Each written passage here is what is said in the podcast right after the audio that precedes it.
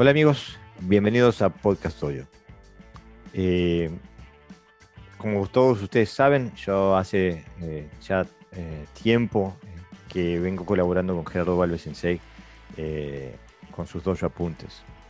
Pero Gerardo Sensei es una persona que para muchos, para mí, es por su posición histórica, su formación, su historia personal, su karate, es una persona que es un referente eh, del karate hispanohablante. Eh, y decir que es una persona que tiene, que no solamente que recoge información, pero que reflexiona mucho sobre ella. Y hablando con Sensei, eh, salió a la luz que él tiene sus, sus escritos que le llaman dojo reflexiones, que no, no, no son como el dojo apuntes, donde, donde él eh, recaba información y, la historia del karate, sino que son sus reflexiones, sus pensamientos. Eh, y, bueno, me encantó la idea y le pedí que por favor me mandara alguno para leerlo. Y me resultó extremadamente interesante porque eh, muestra, muestra el interior, el proceso interior, el proceso reflexivo, anímico de un sensei de toda la vida y creo que eso nos debe interesar a todos los que aspiramos a formarnos en, esta, en este camino. Así que le pedí permiso a Sensei si no podíamos empezar una nueva etapa que no disminuya las otras, que el Dojo Apunte siga viviendo y todo, pero sí podíamos de vez en cuando eh, imbuirnos de estas reflexiones. Así que bueno, muy generosamente Sensei accedió y bueno, aquí estamos. Bienvenido al podcast, Sensei. ¿Qué tal?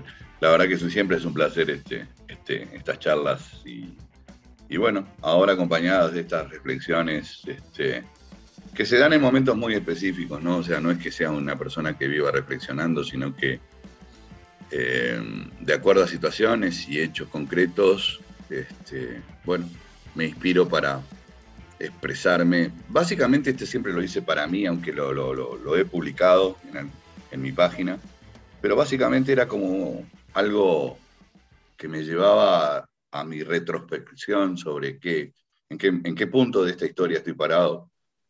Y, creo que eso ha colaborado muchas veces a, tener una mente clara frente a, determinadas, a esas determinadas situaciones. Puntualmente en esta, este, creo que una película que me gustó muchísimo que se llamaba eh, El Club de los Poetas Muertos o La Sociedad de los Poetas Muertos, eh, con una extraordinaria este, trabajo artístico de Robin Williams, con un mensaje este, que es válido para todas las personas. Y, un poco eh, mimetizándome en, esa, en esa historia, este, desarrollé algo que es medianamente breve, pero creo que eh, profundamente o de soslayo a todos nos toca este, por, su, profundidad y por, el valor que tiene eh, para todos aquellos que queremos transitar en un camino que no sea de filosofía barata, sino que sea de la filosofía del diario vivir, que creo que es la que más nos interesa a todos nosotros. Entonces, bueno, eh, a pedido un poquito de, de Jorge, este, la voy a leer. Muchas gracias. Específicamente esta. Que en ese momento le puse Reflexiones de un practicante desilusionado o La sociedad de los karatecas muertos.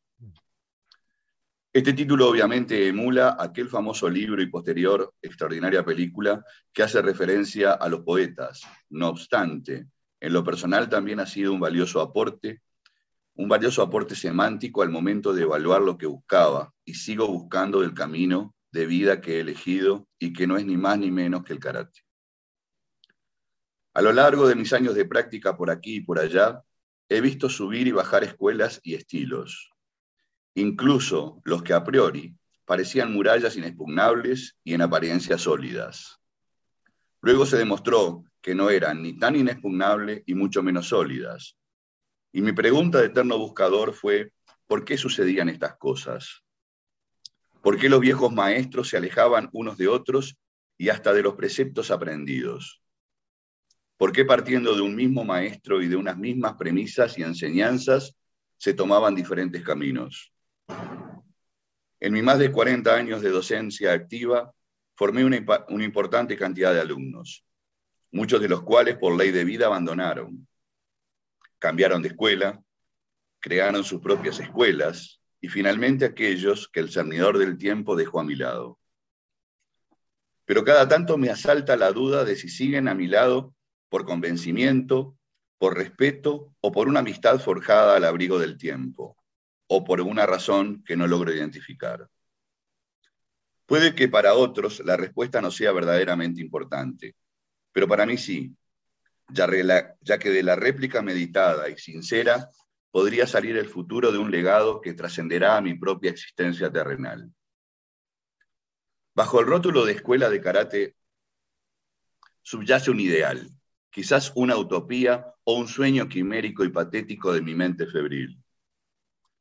Pretender abrir mentes para abastecerla de un conocimiento adquirido más aquel que sigo asimilando día tras día generar espíritus libres que, siguiendo preceptos técnicos probados, encuentren la manera de desarrollarlos con lógica empírica. Llegar a congeniar los egos propios y naturales de nuestra esencia con la humildad de la aceptación de que somos parte indisoluble de un todo. Todo en el cual volcamos nuestros aciertos, pero también nuestros errores. Y todo esto asumiendo que de ninguna manera aceptaría que quisieran, er, eh, que quisieran ser émulos míos, sino simples visiones de su propio espejo. El acero demasiado forjado se termina convirtiendo en cristal. Entonces la lógica diría que no debemos ser tan duros. El árbol más añejo y robusto puede ser volado fácilmente por un viento fuerte. Entonces no debemos ser tan rígidos. Las palabras no pensadas y dichas bajo el influjo de un sentimiento determinado pueden, con el paso del tiempo, convertirse en nuestra condena. Entonces, hablemos solo cuando lo que digamos sea más valioso que nuestro silencio. Si pensamos de verdad que todos somos únicos, ¿bajo qué parámetros es que llegamos a medirnos con otros sin caer en la arrogancia?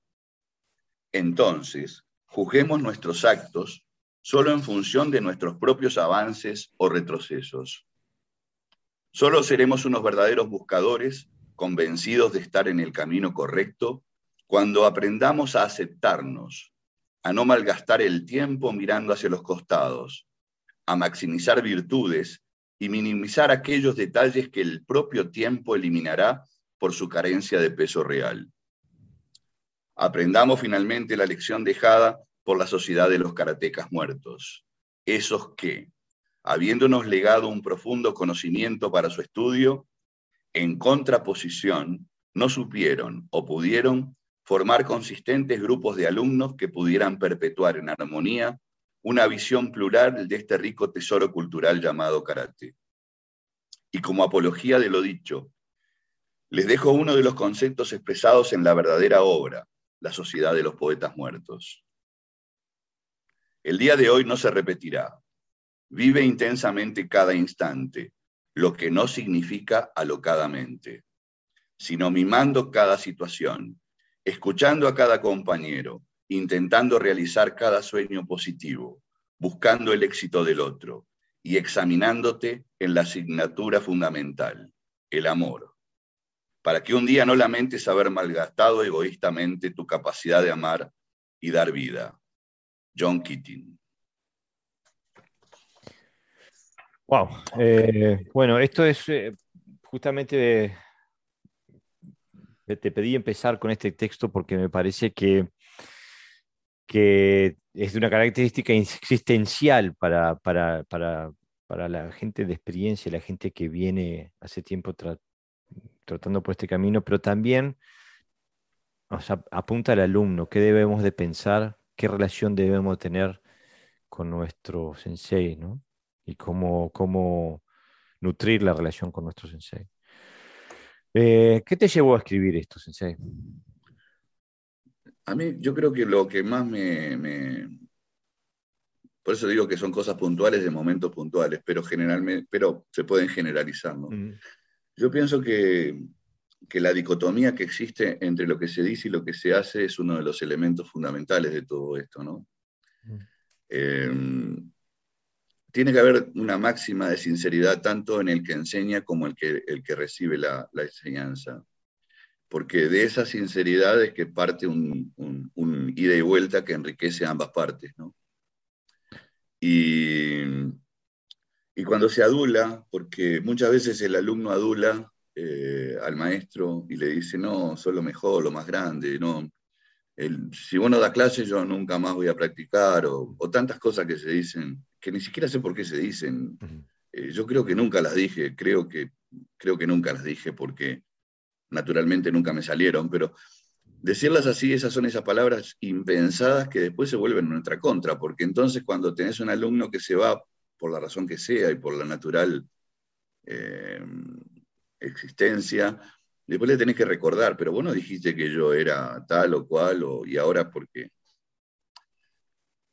Lo primero que se tiene que ver por parte del alumno, y yo como alumno trato de ver, es que, eh, que me da clase o a que, eh, de quien yo recibo la enseñanza es un ser humano, la primera cosa importante. Por lo tanto, tengo que valorar dos caminos, en, porque son dos caminos en una misma persona, el camino de quien me instruye y el camino de su propia humanidad. De la misma manera que cuando enseño me puedo equivocar en lo que enseño, también me puedo equivocar en cosas de la vida. O no son equivocaciones, es mi forma de ver la vida y por lo tanto este, debe ser aceptada como tal. O sea, ¿quién es capaz de juzgarme? Y yo a quién soy capaz de juzgar. Entonces todo eso me llevó a replantearme este tipo de cosas. Es decir, a no creer en la adulación, eh, hacer comprender a quien enseño de que soy una persona, y que como tal tengo una vida. Y que esa vida no es solamente karate, sino que yo incluía el karate en esa vida. Pero esa vida corre en paralelo al karate. Y entonces no se me puede magnificar una cosa por sobre la otra, sino que se deben, ni siquiera se deben evaluar. Mm. O sea, creo que quiero que mis alumnos me juzguen por mi calidad humana, sí, por supuesto, porque yo creo que un buen karateca debe ser una buena persona. Creo que ese es mi fundamento. Pero no necesariamente estoy exento de errores. O no errores. O no errores. Simplemente actitudes de vida. Entonces, eh, bajo esa premisa muchas veces existe el error del maestro que se cree magnánimo y dueño de la vida de sus alumnos y del alumno que ve en su maestro una estatua inamovible que siempre va a estar de esa misma manera y que siempre por su propia calidad de estatua no va a tener ni errores ni aciertos, porque es una estatua. Es decir, no magnificar figuras, sino entender procesos. Porque yo evoluciono con el tiempo de la misma manera que aquellos alumnos que han estado tanto tiempo conmigo también han evolucionado. Comprendernos en la evolución. Sí, eh, pero ¿no te parece? Porque yo reconozco lo que tú dices, Sensei, y a mí me, me pasa lo mismo en el sentido de que a veces siento que hay alumnos que quieren que uno, por ser su sensei, su instructor de karate, le brinde eh, respuestas a sus situaciones de vida. Eh, y a la cual uno, yo por lo menos me niego, no me siento competente para hacer nada de, ese tipo. Pero aparte, eh, como que ponen a un, a, un sensei, eh, como que hay una, una, parte de la humanidad que hace karate que necesita de un, de un guía espiritual y lo buscan en el, en el sensei. Y entonces eh, se, se acepta todo como ley. Y el tema cuando el sensei se lo cree, ¿no? Ese es el problema. Ese es el problema, cuando te convertís en un individuo magnánime. Antiguamente los, yo esto creo que te lo había comentado, los, eh, los rabinos, por ejemplo, mm. o los primeros rabí, eh, no escribían, porque lo que escribían se convertía en ley. Entonces, este, muchas veces dice, ah, pero Jesús no dejó nada escrito. Bueno, porque era un rabí, y como tal, lo que hubiera dejado escrito era inamovible. La palabra, la palabra eh, puede ser eh, o es patrimonio de la interpretación. Por lo tanto, una palabra puede ser interpretada por ti de una manera y por otro de otra manera, y no deja de ser la misma palabra. En cambio, lo escrito, a pesar de que puede ser reinterpretado millones de veces, está escrito así. Cada vez que vuelvas vas a ir a leer ese mismo, eso mismo que está escrito. Lo mismo pasa con nuestras situaciones. Eh, yo creo que parte del ego, de, que, que, no, a veces es pensado y a veces no es pensado, a veces simplemente sale natural, de que cuando uno tiene una X cantidad de alumnos delante, o uno o dos, no necesariamente una enorme cantidad, se siente en un, en una, en un sitial que en principio puede parecer dulce, pero luego se puede convertir en algo muy amargo. Por eso mismo que acabas de decir, cuando las situaciones de vida de nuestros alumnos requieren de nuestra, de nuestra pronta actuación y no tenemos respuesta. Entonces viene la desilusión. Claro, porque nosotros somos aprendices de seres humanos como todo el mundo, exactamente. Este, pero me gustaría dar un pequeño pasito hacia atrás porque en, en el texto em, empiezas hablando a nivel, a nivel de karate, incluso a nivel de organización de karate, a nivel del legado que recibimos de nuestros maestros. Y apuntas un poco a, casi las guerras fratricidas que, que, hay en algunas instancias entre sensei que, tienen, han bebido de la misma teta, ¿no? Que han, este, y, llegan y, y, tienen contradicciones enormes entre ellos y llegan a conclusiones muy diferentes. Símiles. Mm. Bueno, pero e, eso hace a la condición humana, porque toda esta reflexión es un tema de condición humana, ¿no? Mm. Eh, eh, yo, pienso que las, técnicas, las técnicas están ahí para que nosotros, para que nosotros las utilicemos. Eh, no, no hay dueño de una técnica, hay dueño de una interpretación técnica, pero no hay dueño de la técnica. El problema es que muchos maestros se consideraron dueños de las técnicas. Y las establecieron y las escribieron y las convirtieron en ley. Entonces, ahí nace un problema ya de fondo, de base. O sea, los grandes maestros e-, eran individuales, no armaban grupos, eran individuales. O sea, vos querías aprender con un maestro y ibas con ese maestro y aprendías eso y cuando él te decía, ok, hasta acá llegamos, si querés seguir haciendo esto, profundizando en esto o anda a que te enseñe fulano otra cosa y vas a ir, sumando conocimiento. Pero no existían organizaciones. Mm. Las organizaciones primeras que existieron, existieron para ponerse de acuerdo en cosas en común, para retroalimentarse. Eh, las, primeras, las primeras organizaciones, o, que ni siquiera eran organizaciones porque no estaban escritas ni estaban institucionalizadas, eran simplemente grupos de practicantes, maestros que se juntaban para practicar en común y un día fulano y otro día mengano iba el que, era el que dirigía la, metodología de la clase o, la metodología del entrenamiento. Pero vivimos en un mundo que necesita de ese tipo de, organizaciones estructuradas. Y ahí es donde todo se fue al, a, cualquier lado. ¿Por qué? Porque empezaron a haber niveles de calidad o, niveles políticos de calidad donde yo tengo que estar por encima porque, bueno, soy el más viejo, o yo tengo que estar por encima porque soy el más ágil, o yo tengo que estar por encima porque soy el que tengo más plata, y soy el dueño de la pelota, y si no juego yo, no juega nadie. Claro. Y, eso fue, eh, eh, esa fue, esa fue la, la, verdadera retrospección del karate, la verdadera, la, verdadera, el verdadero retroceso, no retrospección, retroceso del karate. Y del karate y de la sociedad humana, vamos a entendernos. Digo. Pero bueno, ahora estamos hablando de karate. Pero el karate no, no, es una, entidad separada de la evolución o, del desarrollo de la, de la humanidad. Es, un ente, es un ente que corrió en paralelo con eso. Y, se ayornó.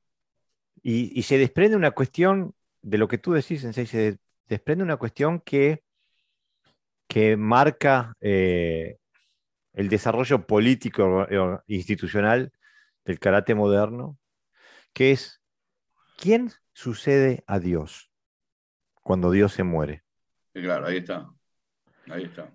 Y siempre que muere el maestro, una organización se transforma en 5.000. Sí, sí y no. Mira, yo te voy a decir, acá están las visiones de, Okinawa y las de Japón. Mientras que en Japón un maestro se muere y entonces se generan, se, se generan por ejemplo, el caso de Masutacho Oyama de Kyokushin, hay 72 organizaciones que nacen de una única. 72 mm. o más. Con más. Mm, es que hacen exactamente lo mismo, por otro lado. Ese es el tema que no, no. En Okinawa, cuando muere un maestro, muchos deciden no dar más clase. Hay una diferencia. A ver, por ejemplo, no, puede no gustarle quien quiere como heredero de la, escuela. Y en ese caso, ya está, se van, punto y aparte. Algunos generan una escuela reconociendo siempre al maestro original, reconociendo siempre al maestro original, pero obviamente no estando de acuerdo con quien quedó. Pero no genera una organización económica. Lo que genera es la performance de alguien que no está de acuerdo con cómo se va a, dirigir la escuela con esa persona. Y entonces yo la hago como la aprendí del maestro, pero este, basando en mi propia impronta. ¿no? Okinawa se maneja así. Japón se maneja ya como sociedad eh, mercantilista y entonces sucede lo que ha sucedido con escuelas, incluso que en, hace 40 años atrás, cuando uno hablaba de Yotokan, hablaba prácticamente, era JKA. Hace 40 años atrás era JKA. Por allá salió la SKIF, por allá salió la ITKF en Estados Unidos, sobre todo eh, cuando tanto eh, Hidetaka Nishiyama como Oshima se van a Estados Unidos y ven el mundo del imperialismo total, absoluto. Entonces, son japoneses, no son tontos. Y quieren esa misma, ese mismo progreso y quieren ese mismo bienestar económico. Los que quedaron en Japón demoraron un poquito más en, ver esa, esa, eh, esa opción. Y cuando Kanazawa se abre de la JKA, se abre por, por por el mismo concepto que tienen en Okinawa de que no están de acuerdo con la conducción, pero sigo las premisas del maestro. Ahora, ¿de qué maestro? Ahí viene el tema. ¿De Funakoshi? No siguieron las premisas de Funakoshi. Ninguno. Mm. La gran mayoría ni siquiera entrenó con Funakoshi. Y cuando entrenó, Funakoshi ya estaba fuera de tono. Sí, cuando incluso el otro día discutíamos en, el grupo de Karate Jutsu Kenkyukai eh, a raíz del video de Juan Beltrán Sensei, donde comparaba eh, un libro de Funakoshi que habían reescrito. Y, Oshima. Oshima, exactamente. Y que habían, eh, digo, que era otro libro, pero lo vendían como si fuera era otro libro, sí, sí. Exactamente. Sí, yo pasé las dos versiones a que me las pidió porque tengo las dos, la del 30 y pico y la, y la, la versión de Oshima, y no tiene nada que ver. Hay una tercera versión también, que la tengo también. Que eh, sería, sí, eh, ese sería mucho más eh, en, línea con la, con la primera de Funakoshi. Okay. Pero obviamente Funakoshi por sí mismo hoy por hoy no vende nada, no, es, no puede vender nada. Mm. Claro, pero, pero en su nombre se hacen un montón de cosas, ¿no? Y, ah, sí, sí, sí, no, solamente de Funakoshi, digo, en, mi tradición, el Wado Ryu, pasa lo mismo. Eh, digo, creo que es algo que, es, que concierne al, al karate moderno, ¿no? Eh, incluso, no quiero terminar el tema todavía, porque me parece que hay más para ver. Porque hoy estaba viendo eh, en, Facebook, que uno de mis contactos en Facebook pone que no, que la, la, ambición de nuestra escuela es mantener y preservar el karate de la familia X. Eh, y, nos, separan décadas de distancia de la familia X, eh, están todos muertos. Digo, y desde el punto de vista que tú planteas esto, Sensei, es, como hay una futilidad en, los custodias de, de, una tradición tan limitada como el karate de una persona. Porque, digo, yo tengo tres hijas, las tres entrenaron karate, ninguna expresaba el karate de la forma que lo expreso yo. Obvio. Y, tienen, tienen el 50% de mi ADN, ¿no? Digo, o sea, más cerca imposible. Entonces digo, em, es como que hay una futilidad en eso, si, se intenta preservar o transmitir una cápsula de tiempo personal de una persona, ¿no? Es, es re complejo eso. Es, es re, complejo, porque yo también soy un ferviente creyente de que, quiero estar más cerca de, de, Yoshiko Higa y más cerca de Matsumura, pero obviamente, digo, hay entre 100 y 200 años de distancia. Pero una cuestión es querer estar cerca y, poder comprender las lecciones que esos maestros tenían para dar, y otra, querer ser un congelador en el tiempo. No, no, es imposible, eso es imposible. Eso es imposible, absolutamente imposible. Pero aparte no solamente es imposible, sino que es antinatural. Mm. Es antinatural porque, por, por, todo, por todo, porque somos personas distintas, porque eh, vivimos en mundos distintos.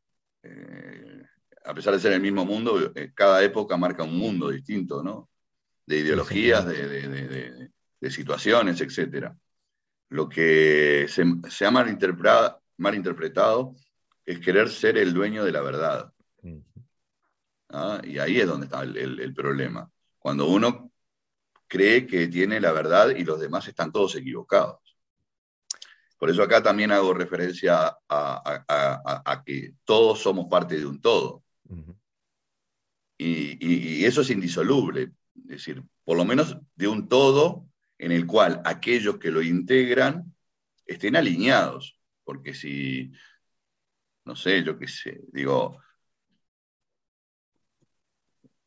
o sea, si, el problema de la interpretación deriva en, un en, una distancia tan grande entre lo que yo interpreto y lo que vos interpretás, alguno de los dos, sin lugar a dudas, que está equivocado. Ahora, cuando la distancia es pequeña, eso es parte de tu individualidad. Claro. Lo que no puede haber son distancias quiméricas, este, kilométricas, digo, porque, porque eso quiere decir que uno aprendió y el otro no aprendió nada, o, se quedó solamente con, con no sé, con, con, las últimas sílabas de la palabra. Justamente, y es, lo que no se reconoce. Yo puedo haber estudiado 50 años con mi sensei y, y quedarme en el Quijón. Claro. Eh, pero me gustaría también, porque hay una parte humana, una parte de relaciones, una parte emocional, que, a la cual tú también en este escrito eh, atisbas, ¿no? Como que muestras un poquito. Y es las relaciones, porque las quiero estudiar de las dos, de las dos perspectivas, ¿no? La relación, lo que invierte un sensei en una relación a largo plazo, de décadas inclusive, con, un alumno. Eh, y, ¿Cómo ves tú esa relación? La he visto de diferentes maneras a través del tiempo. Aprendí que no se pueden poner todos los huevos en una canasta. Porque se cae la canasta y se rompen todos los huevos y entonces se rompe todo tu trabajo y tu ilusión y tu, me costó, porque al principio como joven instructor, de repente veía en la figura de un alumno X este, un futuro, ya no digo heredero, porque eso es una palabra muy, muy, que no me termina de gustar. Yo creo que nadie es heredero de nadie. Eh, sobre todo, de repente dentro de lo material puede ser, pero no dentro de lo que es éticamente profesional. O sea, pero por lo menos custodio de, un pensamiento y de una, filosofía y de una técnica, ¿no? Custodio, custodio, que es una cosa diferente a heredero, ¿no? Este, y luego me di cuenta de que con el paso del tiempo esa persona no solamente cambiaba, sino que se iba. Mm. Porque cambiar es parte del proceso, pero irse ya es cortar el vínculo. Y obviamente que esas cosas te van dejando un profundo dolor en el alma, pero también te van dejando una enseñanza. Entonces, este, cuando se habla de cómo debería ser, y bueno, es, es, eh, es todo subjetivo, no puede ser objetivo, ¿no? porque es el propio tiempo el que va, el que va puliendo las relaciones. Y, y uno debe empezar a sentirse feliz de las pequeñas cosas y no pensar en grandes, eh, grandes conquistas. O sea, no, no, no. hoy dentro de los alumnos que tengo, hasta hace un poco de tiempo, no mucho tiempo atrás, podía decir que, tenía una clara idea de, quién podía ser ese custodio o, o, esos posibles custodios. Hoy no tengo claro. Yo creo que hoy he aprendido una lección. Toma aquello que quieras tomar y nada más. No, no. Mm, no es que me desilusioné, aunque sí me desilusioné, simplemente que creo que me hice más realista. Más realista. Eh, me hice menos este, soñador y más apegado al día a día, ¿no? Y acá también lo pongo, eh, sobre todo en la frase final que dice, ama cada día, ¿no? O sea, disfruta cada día. Y bueno, cada clase que doy, me siento feliz de poder darla y, punto. Y no, no trato de esperar mucho más allá de eso. Y que cada uno, bueno, yo siempre escuché una frase que me quedó grabada que decía, la enseñanza es como una lluvia que a unos moja y a otros salpica. Y, creo que así, así, a pesar de que lo decía, capaz que no lo sentía, y hoy lo digo y lo siento. O sea, cuando enseño, no espero que todos aprendan lo mismo. Antes quería que todos aprendieran lo mismo. Eh, y en el fondo quería que algunos aprendieran más, sin lugar a duda, ¿no? Porque eso me aseguraba o me garantizaba la continuación de que ese alumno iba a estar a mi lado por el resto de los tiempos y no, no, no, no es así. Y eso de que los alumnos son hijos, no, no, mm, sí y no, porque también entiendo que uno tiene hijos, pero no son hijos tuyos, son relativamente hijos tuyos, después son hijos de la vida. Eh, lo que te tiene que unir es un lazo que va más allá de la, de la idea biológica o de la concepción biológica, tiene que ser un acto de, un, sentimiento diferente, ¿no? Y eh, pero tú apuntas ¿cómo, Poder, ¿Cómo poder mantener eh, sin modificaciones una relación cuando las personas por, por, los avatares de la vida van tomando una identificación diferente? Claro, no, eso lo comprendo, Sensei, pero es muy complejo. Pero yo a veces, eh, si yo hubiera tenido la posibilidad de, de mantener la relación con mi sensei si mi sensei hubiera, me hubiera apoyado en, que yo tenía necesidad de explorar otras cosas, pero siempre íbamos a tener, que podíamos seguir, es como mudarse de la casa de tus padres, pero que siempre podés visitar a tu padre y, y, cada vez que hablas con él decís lo mucho que lo querés y lo respetás y lo apreciás, pero después te vas a tu casa. Eh, eso no es, hay muchos senseis que no lo pueden ver, o, o la palabra de él como la única realidad, o no podés tener una relación, ¿no? Y em, a, mí como hijo, por así decirlo, eh, hasta el día de hoy eh, extraño la relación con, mi, con, con Gami Sensei, que fue mi, primer sensei. Pero también quería preguntarte, porque eh, la moneda tiene dos caras. A mí me pasó la, bueno, la vida te, te enseña y cuando, y tengo, tengo la, la dicha, la felicidad de tener tres nietos, ¿no? Cuando nació mi primer nieta, me hizo también revisar mi relación con mis abuelos. Y me di cuenta, ah, nunca, nunca me paré, la vida con, todo lo que te trae, la juventud y la niñez y todo, nunca me paré para mirar hacia atrás. Y ahora que, ahora que soy abuelo, me doy cuenta que en algún momento dejé en el andén a los viejitos esos, que, llenos de amor, y no les brindé un pensamiento, porque estaba demasiado ocupado en, tragarme la vida que venía, ¿no? que venía con un tren a toda velocidad.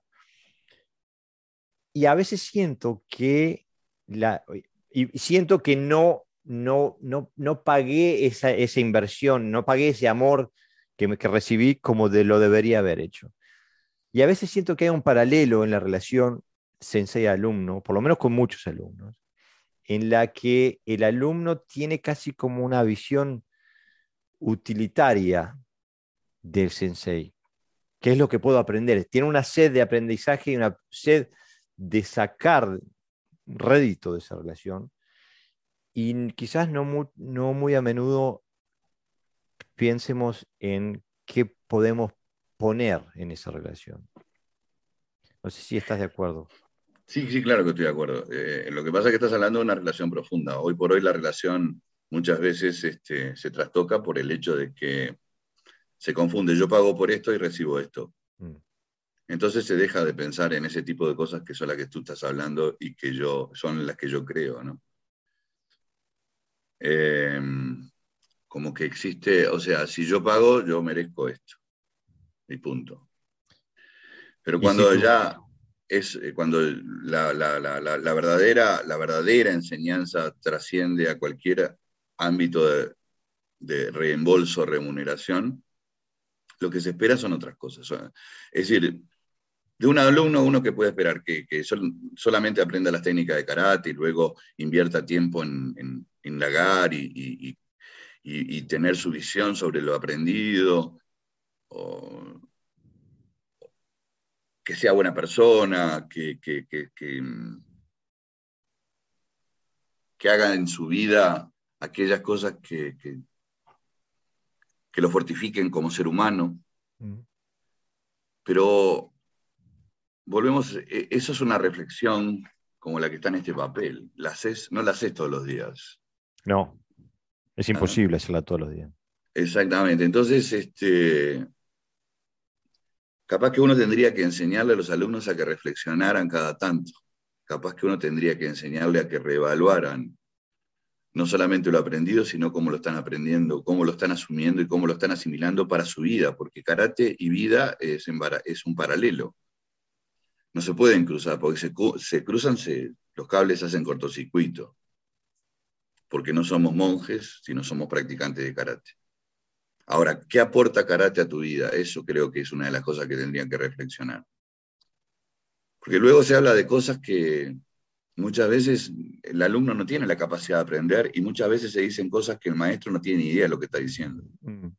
Entonces existe una dicotomía, y a eso me refería al principio, entre lo que recibe el alumno y lo que dice el maestro. Y cuando vos hablas qué recibe el maestro, y bueno, el maestro recibe en función de lo que da. Es muy difícil que si vos das mucho no recibas. Mm. Es muy difícil. Ahora, que lo que recibas sea realmente aquello que esperabas, eso es otra cosa. Por eso decía esperarlo todo, pero no esperar nada. Claro, pero ¿a qué puede aspirar el maestro? Digo, yo realmente lo único que aspiro es que a que, a que tengan, estén parados sobre sus dos pies y, y afronten la vida y el karate de la mejor manera posible y de que sean responsables, ¿no? Y que sean solidarios y empáticos. O sea, eh, yo también aspiro a eso, ¿no? Claro. El, tema es cuando, porque creo que, que, hay, y tú mismo lo has indicado, tanto en el texto como, como en lo que has dicho aquí, hay, hay puntos de conexión, ¿no? Como el, el, como el, desarrollo histórico del karate ha sido cada vez más institucionalizado y cómo ha sido el, declive de las relaciones, de la relación alumnos en seis, en seis alumnos. Y entonces, porque quiero volver a la pregunta, de, porque tú decías, de repente, después de X años, se corta el vínculo. ¿Y por qué se corta el vínculo? ¿Es porque yo quiero ser rey? Sí. Es, porque yo quiero tener los mismos, la, la, misma cantidad o más rayitas que, que mi sensei. Quiero tener, tener esa experiencia de ese lado. Una vez escuché, este, eh, frente a un suceso determinado, uno de mis sensei dijo, hay gente que prefiere ser este, cabeza de ratón a cola de león. Mm. Ah, este, y hay mucha gente que quiere figurar y que, y que, y, que pierde un montón por querer figurar. por querer figurar. Hay otros que ah, cortan la relación con el maestro porque consideran que eh, lo que pueden aprender en otro lado supera lo que puede seguir enseñándole este sensei. Y eso me parece que está bien, digo. ¿Pero es necesario cortar la relación? No, no cortar la relación humana, pero cortar la relación maestro-alumno. La relación humana no tiene por qué cortarse, porque si, si tú mañana vienes y me dices, no, mira Gerardo, está todo bien, pero yo quiero ir a, aprender con Mengano porque eh, considero de que estoy viendo en, su enseñanza algo que no la estoy viendo contigo, eh, me parece bárbaro. Mm. Pero no por eso dejas de ser mi amigo o, la persona con la cual yo tengo una determinada confianza. El problema está cuando te escudás en que querés ir para otro lado y entonces ensucias a la persona que te enseñó. Claro. que eso entra, entra, entra en el, entra en esa errónea visión de no dar la cara. Mm. Entonces, yo hago esto porque aquel no hizo lo otro. Y entonces ahí, claro, ahí se rompe todo, obviamente, ¿no? Ahí se confunden los tantos y, todo queda mal. Pero si vos te vas de una manera... yo siempre digo que el dojo, y entonces hablo de mi corazón, está con las puertas abiertas para que entres y para que salgas. Mm. Ahora, ¿por qué te vas a ir por la ventana? ¿Por qué te vas a ir por la puerta de atrás? Aparte, es, me parece que es algo natural y casi que necesario de, visitar, de, de, tener distintas referencias. Ahora, eso no quiere decir que tengas que tener que cambiar de, familia. No, no, no, por supuesto que no. Eh, yo he tenido en mi vida tres maestros, tres maestros. He tenido más, pero, pero he tenido buenos senpai, pero maestros he tenido tres. Este, y he cortado relación con dos. He cortado la relación, el vínculo maestro-alumno con dos. Eh, con el primero, por razones estrictamente personales, de, personalidad, no de personales, no, no un problema personal, sino de personalidades que, que, van en líneas diferentes. Entonces, es muy difícil vos aprender de alguien que va en, una línea que, es contraria a la tuya, que, se abre. En el segundo caso, porque, porque creí que la humildad iba por encima de los títulos y... y, mal. Y ahí leí, leí, leí diferente la, la, carta y entonces dije, no, no, yo tengo que ser con el primero que tengo que ser honesto es conmigo mismo. Exactamente. No, hay, no, hay, no hay otra cosa. Entonces, a primero y al segundo siempre le voy a estar agradecido eh, por todo, por todo, por mi formación como karateca, por mi ayuda en muchas cosas, porque a veces, como dije, este, alguien te enseña a enseñar sin ponerse a enseñarte a enseñar, simplemente con cosas que te dice o... Y, y bueno, con Minoru Giga lo que tengo es a alguien que no me exige nada, que se brinda tal cual es, eh, y que fue así desde que lo conocí. Lo conocí con 50 años y, ahora tiene 80 y poco. Y, tanto en el principio como en el final, y a pesar de no, tener una convivencia diaria o, normal, porque nos separan 20.000 kilómetros, eh, cada vez encuentro la misma persona, una persona eh, abierta, dispuesta, y, creo que en esta altura de mi vida, a esta altura de mi vida, yo creo que es lo que necesito, una persona que, que me da paz. Este, y mm, por eso digo que soy una persona afortunada, porque en cualquier aspecto, en cualquier tiempo de mi existencia dentro del karate, he tenido pilares eh, importantes. Eh, por supuesto que uno quisiera estar siempre con el mismo maestro. Y creo que hasta sería lógico estar con el mismo maestro. Pero, no sé, ¿por qué lo razón? pasa que es, lo que pasa, yo pienso que hay eh, son dos, elementos que tienen que administrar esto, ¿no? El, el sensei y, eh, y el alumno, ¿no? Eh, es como uno ve, por ejemplo, en las redes sociales, yo qué sé, estos padres, o en las películas, padres que intentan limitar o de alguna manera coercionar a los novios de, las hijas.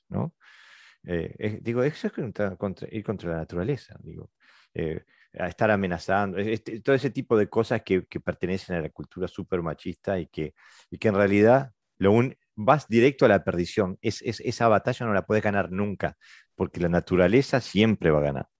Y, entonces creo que eh, es necesario, en, en paralelo, que el sensei sepa cómo manejar eh, la relación también. Pero también es, necesario que Sensei defina qué es lo que, qué es lo que, espera de esa relación, ¿no? qué es lo que quiere conseguir con esa relación.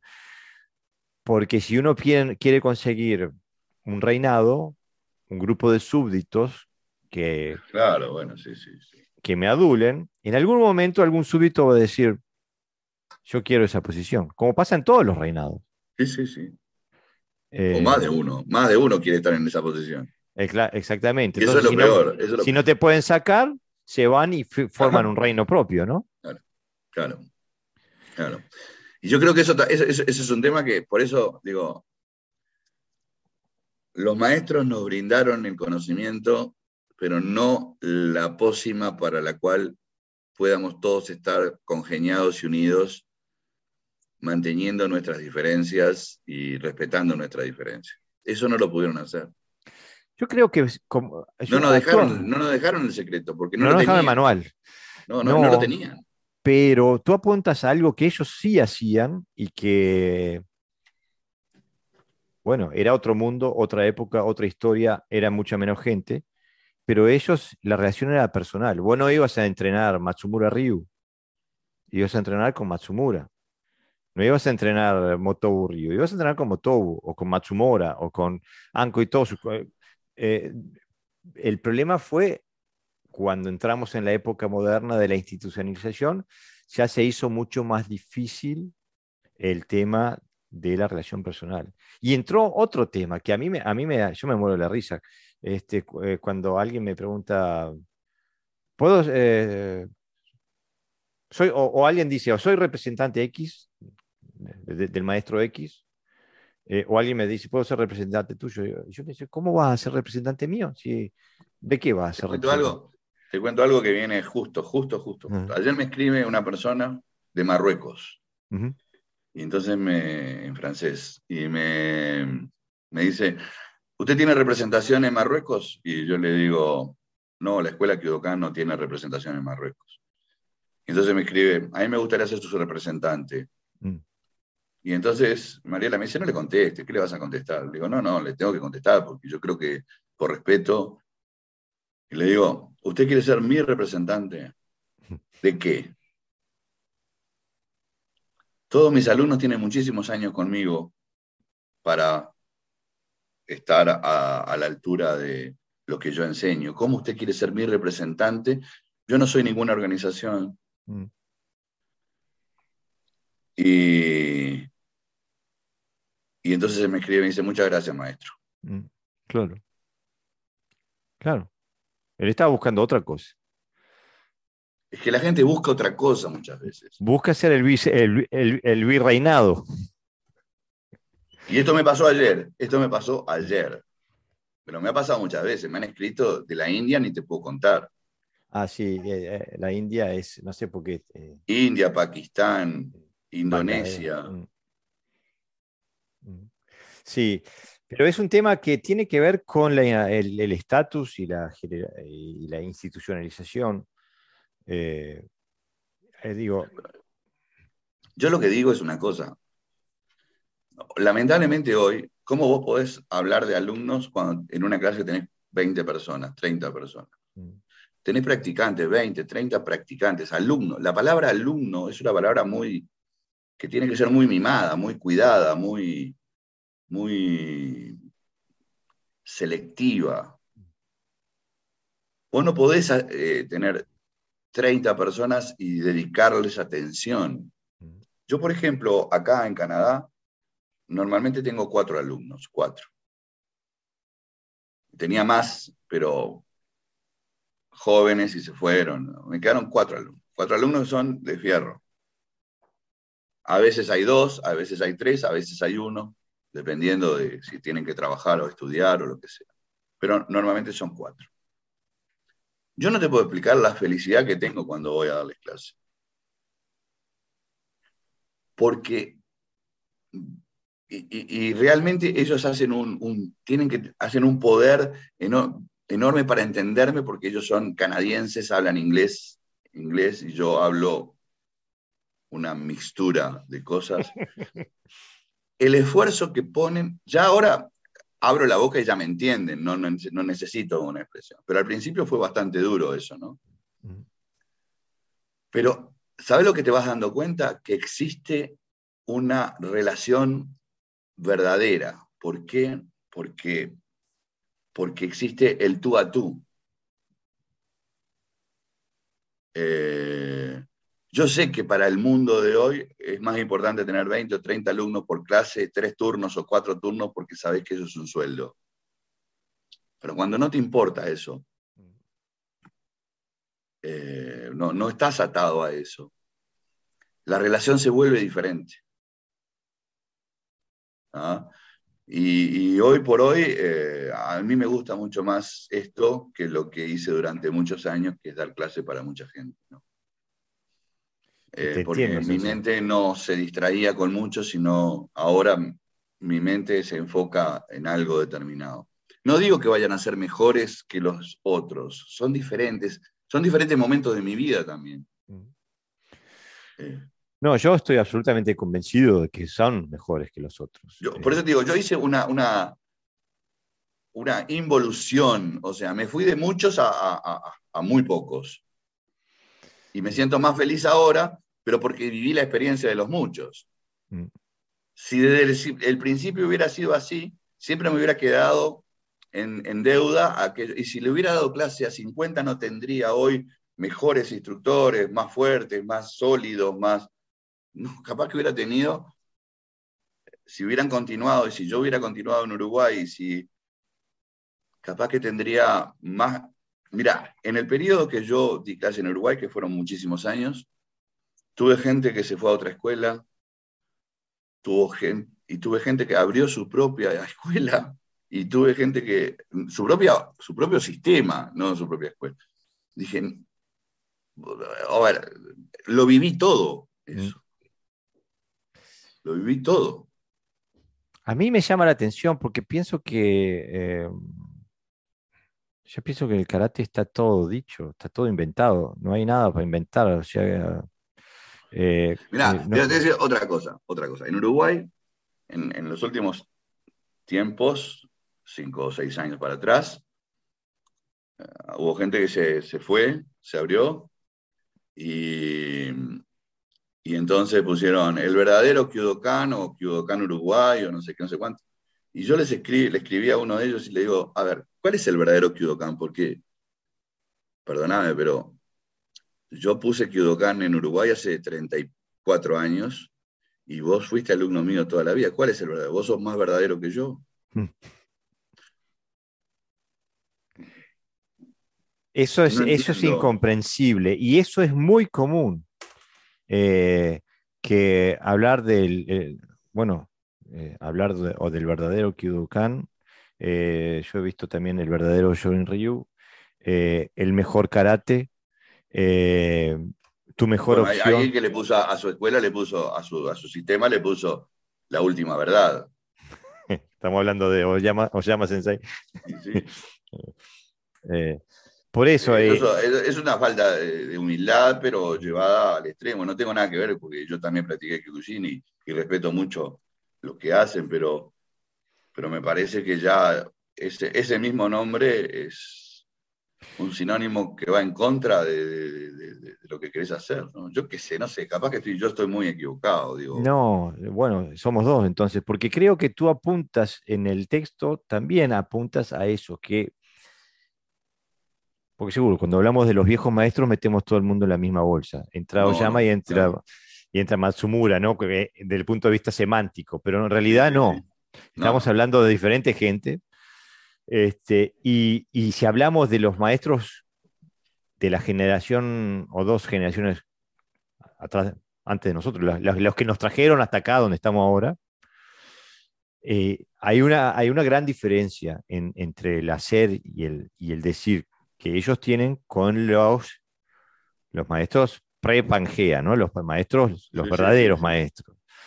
Y creo que también hemos heredado una cultura de, dogmatismo, porque somos los dueños de la verdad absoluta, suprema, y no por hablar de Kikushin, eh, eh, el, Wado, el Shotokan, el Goju, todos somos los siempre lo nuestro es lo mejor, por lo tanto lo otro, si lo mío es lo mejor, el resto es inferior. Pero aparte hablamos desde los dogmas. Eh, como lo mío es mejor, es, es inamovible, es, es, es no tenés que analizar nada, tenés que, que agarrarte el paquete porque te lo compraste y está listo. El, problema justamente es la palabra dogma. La palabra dogma es algo que se quiere decir inamovible. Esto es así y no es así. Y no pregunte porque es así y punto. Es como los papás que dicen, hace tal cosa. ¿Y por qué la tengo que hacer? Porque lo digo yo porque soy tu padre. Punto. Ya está. Digo, no hay, no hay, no hay, no hay, no hay derecho a réplica que en, esa circunstancia podría ser válida o no, pero en esta, precisamente, lo que estamos hablando no es válida para nada. Claro, porque yo tengo, a mí, a mí, yo tengo mis grandes dudas de, que, mm, de que si Matsumura y, Matsu, y Matsumora se sentaran a tomar un, un aguamori que, y hablar, ¿qué van a hablar? Van a hablar de karate, de todi, de todi. obviamente y que uno diga, no, porque esto es así. Y el otro diga, no, no, no, porque es allá. Eh, yo no, veo que, que, sea una posibilidad entre gente que haya realmente comprendido. Es como que dos físicos se agarran las piñas por... Eh, no, porque todos saben, exactamente, porque todos saben que la, eh, todo depende del nivel de comprensión que, que tengas. Y, lo que, del individuo, del individuo. Claro. El individuo es el eficaz. Yo siempre digo lo mismo, la técnica puede ser maravillosa, pero puesta en, alguien que no tenga el espíritu, la chispa, es, nada. Claro, pero aparte, todos sabemos que hace 500 años atrás la, Tierra era chata, era plana.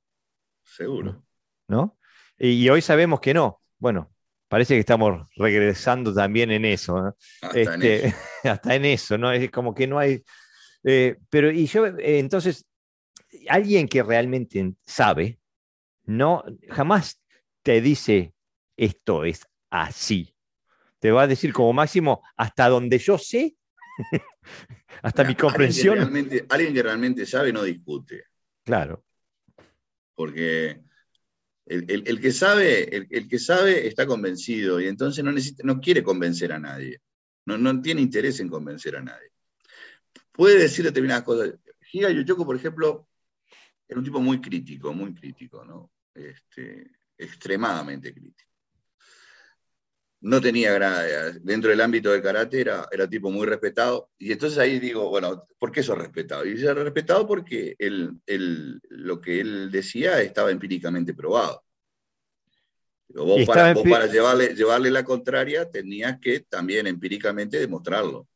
Y no era tan fácil en aquellos momentos no era tan fácil. Y aparte empíricamente, cuando decís empíricamente se quiere decir que el que no era que era pegarle a una tablita a ver quién rompía más tablitas. No, no, no, no, no, no, no, no, no. Era, era justamente lo otro. Mm. Eh, claro que entonces hoy si dijeras esto diría, va, eso es un salvaje, es un mundo de salvajes. Pero no necesariamente, vamos, vamos, pero él vio, él vio la involución que estaba sintiendo todo esto. Y él decía, los estilos, eh, muchos instructores enseñan un karate aguado, aguado. O sea, lo daba como algo que no tenía sustancia. Y él decía, si tu maestro es bueno, tú sabrás demostrar lo que has aprendido y eso será bueno, independientemente de que yo esté o no de acuerdo. Mm. ¿Ah? El problema es que si no demuestras nada, ¿qué, aprendiste? Si no hay habilidad, si no hay habilidad, no importan las teorías. Exactamente. Entonces, él, yo creo que no fue muy, muy comprendido por, por, su, por su... Por eso te digo, eh, dentro de su, de su misma línea de maestros eh, de Okinawa. contemporáneos, y estaban los, los, tibios que hacían uso del nombre de su, ascenden, de su ascendencia, y estaban los que realmente iban a lo bife. Mm. Y, por eso este, Motobu era mal mirado y por eso otros tantos, y por eso Yuchoku Higa no era muy bien mirado tampoco en ese ámbito. Mm. Pero, pero lo que enseñaba era, era algo eh, era algo lógico. ¿Y por qué digo lógico? Porque, por ejemplo, él era dueño de un suki poderoso. Por eso era Yuchoku no Tijikun que lo había aprendido de Miyasato, de Miyasato Seiyei, que era un Tijikun también, un puño poderoso, que lo había aprendido de Kiyuna Pechin, que también era un Tijikun poderoso. O sea que ahí hay una línea bien establecida, que no es solamente la nominación, sino era la técnica del golpe. O sea que ahí había, ahí había habido una metodología de trabajo que había llegado, llevado a un resultado objetivamente probable. Probado probado. Mm. ¿ah? Entonces yo digo, a eso tenemos que apuntar, no a, la, a, la monumentalidad técnica gigantesca, sino a angular aquello que realmente te va a ser efectivo. Eso no es un error decirlo. No, y sabes que está probado por las, eh, la, teoría militar. Eh, yo estaba leyendo el, manual de, los, de la SAS, el, Special Air Service, que son los, las tropas de, élite del Reino Unido, donde ellos hablan siempre de, lo, lo, denominan SOP, ¿no? Standard Operating Procedure, que no importa lo que haga el otro, vos haces esto. Te ataca, con, te ataca con, una, con una botella, haces esto. Con una pala, haces, con una bayoneta, haces esto. Y los tipos eh, nadie puede dudar de la efectividad de ese tipo de, de, guerreros. Para nada. Y eso es lo que la gente no entiende, no entiende. Este, que, aprenderlo todo, conocerlo todo es, es, es, bueno, es interesante, porque es la manera también de que vos vas a poder eh, nutrirte de información para poder brindarla. Pero luego tenés que angular de toda esa información para que cada alumno tenga la posibilidad de elegir su contexto, aquel contexto que lo va a hacer diferente a los demás. La gente confunde ser diferente a los demás con abrirse, con irse, con, con crear su propia escuela, su organización, su... y no tiene nada que ver. Digo, eh, el lineamiento técnico es el que te da la base. Luego, dentro de ese lineamiento técnico, que no tenéis por qué romperlo, lo que tenés que romper es la técnica para llegar a su núcleo para hacer la tuya la técnica. No es que estés inventando una técnica, no es que estés inventando un kata. Estás haciendo lo tuyo. ¿Por qué? Porque lo rompiste, porque lo entendiste, porque lo barajaste, porque eh, lo, estudiaste de atrás para adelante, de adelante para atrás y de arriba para abajo. Y porque desarrollaste la habilidad. Porque yo estoy seguro que el Tsuki de estos tres sensei que tú nombraste, sensei, no era una, una aplicación específica del Tsuki. No era que te pegaban fuerte en el Gyakusuki, pero no en el Yunsuki. el Suki de ellos era efectivo. Pegaran, el Suki que pegaran era efectivo. Entonces, hay que, eh, eh, pienso que es, es, la habilidad, el dominio y la, eh, de la habilidad. Hoy, es practicar, es practicar hasta lograr dominarlo. Claro, si es que no hay habilidad sin práctica. Y eso es lo que, nos vienen diciendo. Hoy practicamos muchas cosas sin, mm. sin, y, ahí es donde nos perdemos. nos perdemos. nos perdemos en la vorágine de la cantidad. Claro. O en su defecto, o en su defecto, hemos desterrado tanto las técnicas que nos marginamos. Entonces, la panoplia de técnicas que nos quedan, sobre todo en la parte del karate deportivo, es tan pequeñita que sí, es la ley del embudo. Eh, va a ganar uno entre, entre 5.000. Claro. Pero, aparte pierde la función. Lo peor es que se perdieron 4.999. Y se perdió de vista la función que tenían las, las 5.000, ¿no? Este, pero entonces, me gustaría llegar a, algún tipo de conclusión doble. Me gustaría eh, poder salir de, de, las reflexiones de hoy, Sensei, pensando cómo aplicar este último párrafo que escribes o que citas a John Keating, eh, cómo aplicarlo a, nuestra vida marcial, a nuestra, a nuestra cotidianidad de dojo, tanto siendo en nuestro rol de sensei como en nuestro rol de alumno. Que Yo pienso que todo se radica, radica en más que ambicionar cosas, en, disfrutar lo que hacemos. En, más que juzgar, en ayudar. Mm. Eh, más que criticar, en, mirarnos a nosotros, en mirar, porque criticamos en función de que manejamos un parámetro y sobre ese parámetro para aquí son malos y para aquí no son tan malos y para acá son peores o mejores. Mientras que lo que tenemos que mirar es en nosotros mismos qué es lo que estamos haciendo. ¿Qué es, lo que estamos posible ¿Realmente estamos haciendo algo que nos hace bien, que nos, que, mm. de lo cual estamos convencidos, o estamos haciendo algo de lo cual no estamos tan convencidos, pero la ola nos está llevando y nos dejamos llevar por la ola?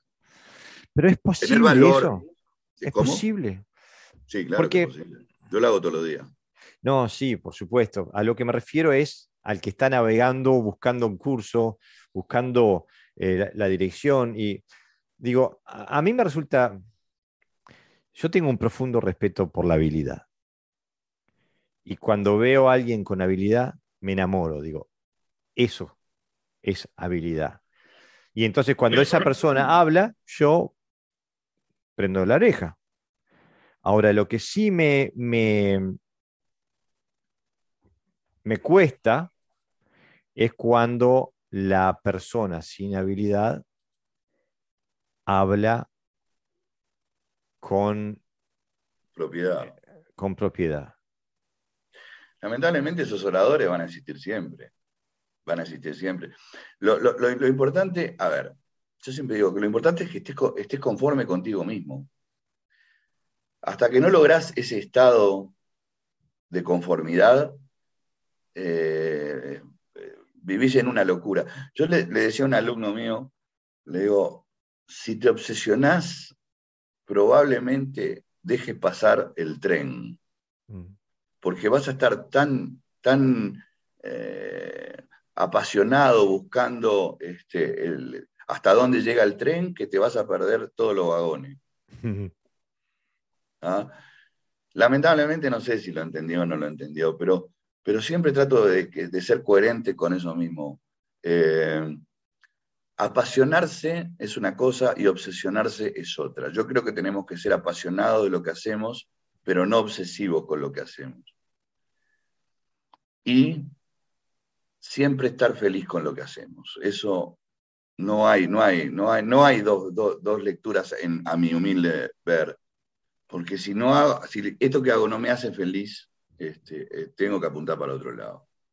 Lo que pasa es que muchas veces hay que tener la valentía de decir, bueno, durante tanto tiempo he hecho esto, pero ¿me hace feliz? No, porque, ¿y por qué no me complementa? Porque, entonces, ¿por qué lo seguís haciendo? ¿Por qué seguís haciendo algo que no te hace feliz? ¿Por qué no vas hasta aquello que sí realmente este, te, te dé una motivación para estar dentro, no una motivación, porque lo que estás haciendo te motiva para mirar para afuera. Tenés que motivarte para mirar hacia adentro, para hacer ese tipo de conversión que te haga uno con lo que haces, y no lo que haces por acá y vos por acá. O sea, hay que tratar de ser uno con lo que haces. Y eso hay que tener valentía para hacerlo. Exactamente, eso te iba a decir, No es tan fácil. no, no que va a ser fácil, es totalmente. Así, es que es pero que esa es la búsqueda de, la, verdad, la, verdad. No sé si alguna vez llegaremos a conocer, pero por lo menos en la búsqueda de la verdad es, es dejar de mentirnos. La primera cosa es dejar de mentirnos. Pero justamente ese es el camino. Y todo, eh, digo, todo aquel medianamente sincero está en ese camino. El tema es que mm, lamentablemente al karate como actividad, como institución, eh, se le han adjudicado, se le han sumado un montón de elementos foráneos que ahora se han transformado en, naturales. Nadie piensa karate sin, sin, un gi, sin un cinturón, sin un título, sin un dan. Em, y, eso puede obstaculiza la visión durante mucho tiempo para algunos y para siempre para sí nubla la visión para un, durante mucho tiempo para algunos y para toda la vida para otros. Y bueno, eh, eh, a ver, por eso mismo que eh, por eso mismo que de unos de, unos hablaremos toda la vida porque dejaron una huella y de otros habrán sido una anécdota. Es decir, la huella que uno deja es aquella que queda impregnada en el alma porque fue dicha desde el alma. La otra es expresada por la voz y se pierde en el éter. Me parece que esa es una, una fantástica eh, manera de, concluir. Me gustaría dejarle al oyente nuevamente eh, lo, que dice Sensei en, en el antepenúltimo párrafo del texto, eh, eh, donde tú describes, en aprendamos finalmente la lección de la sociedad de los karatecas muertos, esos que habiéndonos dejado un profundo legado para su estudio, generalmente no supieron o pudieron hacer llegar su mensaje y formar consistentes grupos de personas que perpetuaran en armonía una visión plural de este rico tesoro cultural llamado karate. Y pienso que a eso tenemos que aspirar, tanto como sensei como alumnos. Así mismo. Ese es un, ese es un buen epílogo eh, para esta reflexión. Y, convengamos que mi,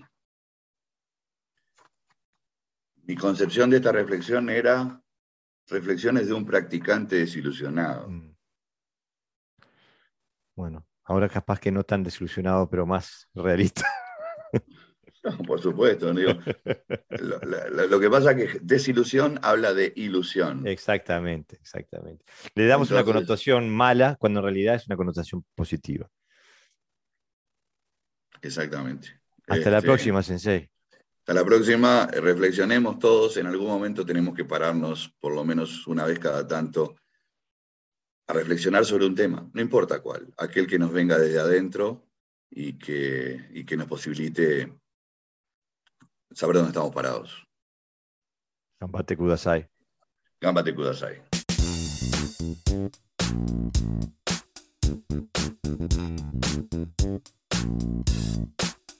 Bueno amigos, eso ha sido todo por hoy. Si tienes comentarios o quieres eh, contactarnos, no dudes de hacerlo a través de la página de Facebook de Podcast Hoyo o a través de nuestra cuenta de Instagram.